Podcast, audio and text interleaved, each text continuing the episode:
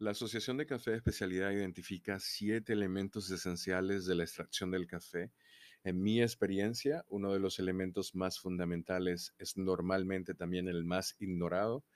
De hecho, yo diría que es la primera decisión que las personas suelen tomar cuando preparan café. Se den cuenta de eso, ¿no? Esa variable es la relación de agua y café. Nosotros le solemos llamar ratio también a esa relación de agua y café.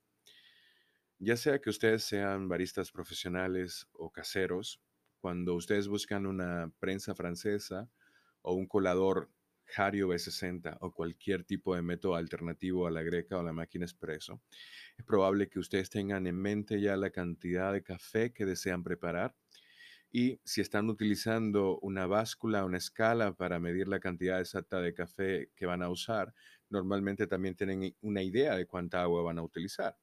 La receta es eso que define qué cantidad de agua y qué cantidad de café utilizaremos. Ya sea que ustedes lo midan o no, es fundamental establecer esa relación entre el agua y el café.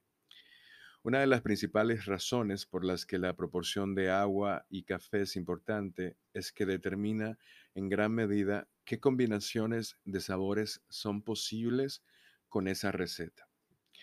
Para entender por qué, yo les recomiendo que le den una mirada a algo que se llama el cuadro de extracciones de la Asociación de Café Especialidad.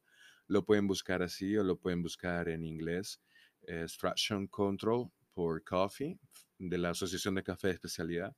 Varios investigadores han desarrollado esa herramienta que nos permite saber la proporción de agua y café recomendada para lograr una muy buena extracción, entendiendo todas las reacciones físicas y químicas que suceden en el café, la sensación que provoca, una buena extracción en boca y la concentración de café que logramos mediante la aplicación, ya sea de fuerza, en el caso de que se trate de un método de extracción de fuerza, de presión o de inmersión o caída libre incluso.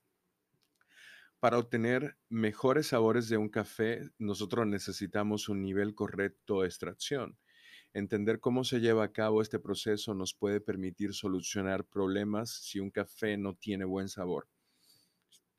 Si está demasiado agrio, por ejemplo, podría estar subextraído, o sea que la extracción no se completó como debería y uno empieza a percibir sabores ácidos, compuestos ácidos, que van a estar presentes en mayor medida porque eso es lo que sucede cuando el café no se extrae lo suficiente.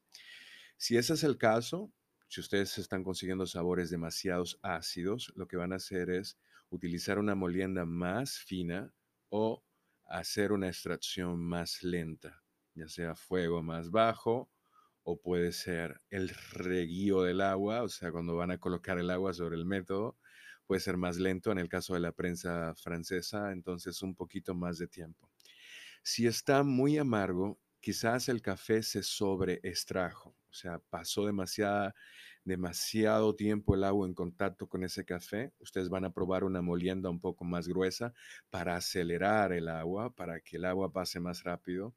O van a utilizar un tiempo de extracción más corto, entendiendo de que obviamente no puede ser demasiado corto porque entonces no van a extraer lo suficiente del café.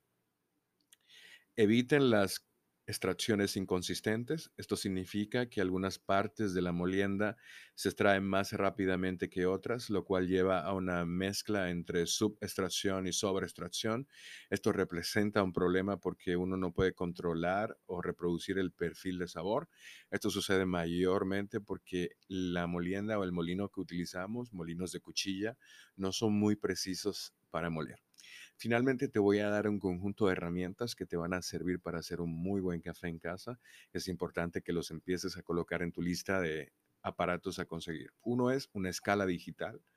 Otro es, bueno, una cuchara, pero no para medir, sino una para colocar el café. Obviamente para colocarlo en ciertas tazas medidoras.